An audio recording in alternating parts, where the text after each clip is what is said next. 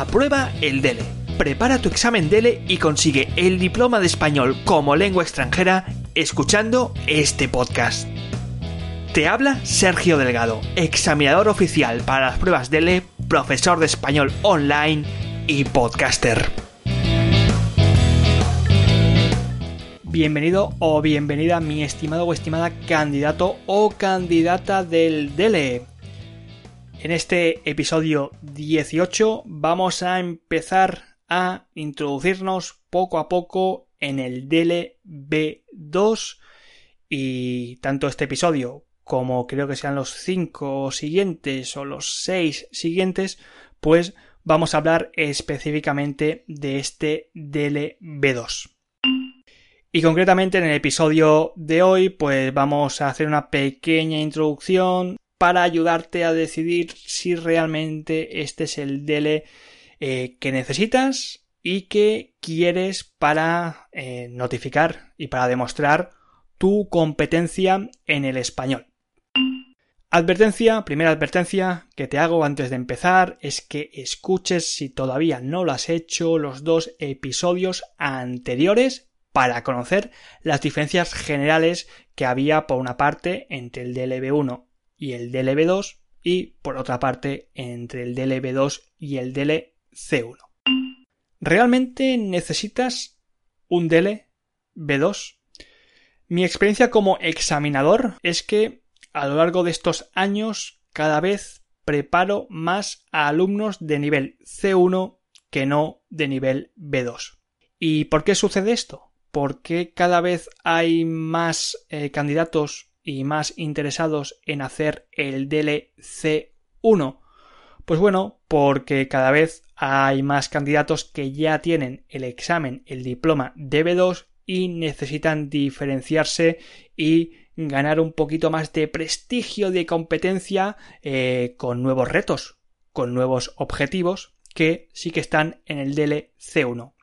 Sin embargo, tengo que decirte que tener un diploma de DLB2 te facilita enormemente entrar en, eh, ya no te digo pues eh, ciertos planes de estudio de al menos de aquí de España, sino también en el mercado laboral de mi país donde pues bueno, puedes ocupar ciertos eh, trabajos que no requieran pues estar de cara al público hablando español. Así que es un diploma realmente interesante y, en mi opinión, es un diploma, el primer diploma, entre comillas, serio para demostrar tu competencia en el español. Te recuerdo que el DLB2, según el marco de referencia y según los niveles de referencia, eh, tanto del marco europeo como del Instituto Cervantes, del plan curricular del Cervantes, lo catalogan como intermedio alto. Por lo tanto, si tuviese que poner un grado de dificultad del 0 al 10 del DLB2, pues sería un 6,5 o al menos del 6 hasta el 7. Eh, y el C1 pues ya sí que sería un 8, 8 y medio. ¿eh? Por lo tanto estamos pues un poquito por encima de la media de lo que vendría a ser la dificultad de un DL. ¿Qué supone ser un estudiante de nivel B2? Pues bueno, te voy a leer exactamente lo que dice el plan curricular del Cervantes los, y los niveles de referencia y luego te lo voy a explicar un poquito mejor. ¿eh? Te voy a dar pequeñas informaciones con mis propias palabras de lo que esto significa. Un estudiante de DLB2 es capaz de comprender lo esencial de textos orales y escritos complejos incluso aunque traten sobre temas abstractos.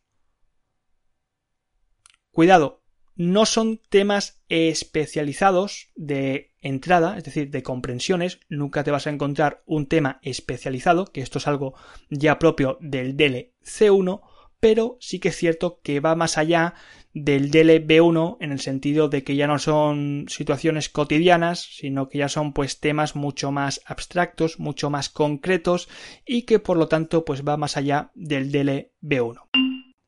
Continúo leyendo. Estos temas abstractos que se presenten en diversas variedades del español. Te vuelvo a repetir que vas a tener diferentes variedades del español, no solamente en el audio, es decir, no solamente diferentes acentos en el DLB2, sino también con los textos. Los textos no solamente van a ser escritos o van a ser extraídos del mundo de España, es decir, de la realidad española, sino también del mundo hispanoamericano y por lo tanto vas a tener que entender pues eh, mínimamente estas variedades del español, las diferencias en cuanto al léxico y en cuanto a ciertos giros gramaticales. Continúo. Segunda característica del estudiante del DLP2, una vez que aprueba el DL, es capaz de interactuar con todo tipo de hablantes con un grado suficiente de fluidez y naturalidad. Ten cuidado porque en el DLB2 vas a tener que ser, sobre todo en las pruebas orales, mucho más fluido, mucho más espontáneo, sin tener que llegar, por supuesto, a un nivel C1 que el DLB1. La fluidez tiene que ser algo más natural y si te quedas en blanco, game over. Tienes que tener estrategias comunicativas para poder salir de los callejones sin salida y para poder continuar creando el discurso, detallando, describiendo las ideas abstractas que ya son una serie, pues digamos, de elementos que no están en el B1. Continúo leyendo. De modo que la comunicación no suponga esfuerzos por parte de ningún interlocutor. Cuidado, si el examinador DELE tiene que volver a reformularte en este examen B2 cosas que no has explicado bien, que han quedado pues un poquito sueltas, no específicas y que no se entienden, te van a penalizar mucho más que en el DELE B1. Y tercera característica eh, del estudiante de DLB2 es capaz de producir textos claros y detallados sobre asuntos diversos, incluidos los que suponen análisis dialéctico, debate o defensa de un punto de vista. De nuevo, volvemos a la característica del DLB2 que te comentaba en el episodio 16, y es que el DLB2 es un DL en el que vas a tener que dar tus opiniones, emitir tus juicios de valor, argumentar diferentes puntos de vista y hacerlo mientras interactúas con tu examinador. ¿Y para qué sirve un DLB2? Pues como ya sabes, es un diploma que está pues reconocido oficialmente en todo el mundo, especialmente en Europa, que nunca caduca y que está reconocido internacionalmente por empresas privadas y sistemas educativos de enseñanza privada y pública. Atención, te ayuda a conseguir becas, eh, concretamente, en España te ayuda a o te facilita la obtención de visados de estudio y, por supuesto, también puestos de trabajo. Facilita la movilidad profesional y académica. Con mis palabras, ¿qué quiere decir esto? Va más allá del DLB1. El DLB1, eh, por si no sabes, es el DL de los Erasmus. Eh, cualquier estudiante que quiera hacer una beca Erasmus en una universidad española necesita un B1 por lo tanto, esto está, va mucho más allá que de conseguir una simple beca, sino que, pues bueno, te facilita la entrada para realizar ciertos tipos de estudios. Ten cuidado, no másteres universitarios que se impartan en español, que esto sería un nivel C1 y también te facilita la entrada pues para ciertos puestos de trabajo en los que no se requiera la comunicación de cara al público en español ni por supuesto trabajos especializados que esto sí que también sería propio del nivel C1. Y además, por si esto no quedase claro, aquellos alumnos que tuviesen eh, este diploma de DL B2 pueden optar a puestos de trabajo convocados por la Administración General del Estado, sus organismos públicos, las entidades gestoras y servicios comunes de la seguridad social y la Administración de Instrucciones Sanitarias del Sistema Nacional de Salud de España.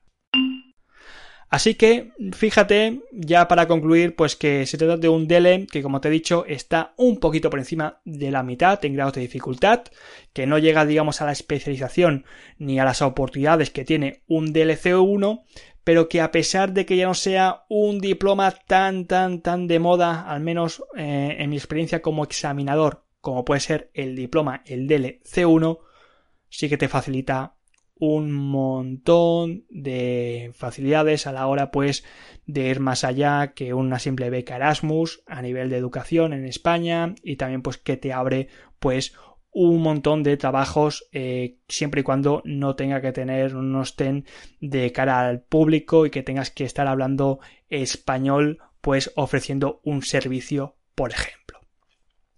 Espero haberte ayudado muchísimo, estimado candidato o estimada candidata. Y en los próximos episodios vamos a continuar, ahora ya sí, con el formato, con cada una de las pruebas de este DLB2. Después de este episodio, que no se te olvide seguir preparando el DELE. Suscríbete a este podcast y especialmente visita mi página web apruebaeldele.com Allí podrás encontrar clases individuales y personalizadas para preparar tu examen DELE, además de otro material extra que te ayudará a conseguir este diploma internacional de español como lengua extranjera.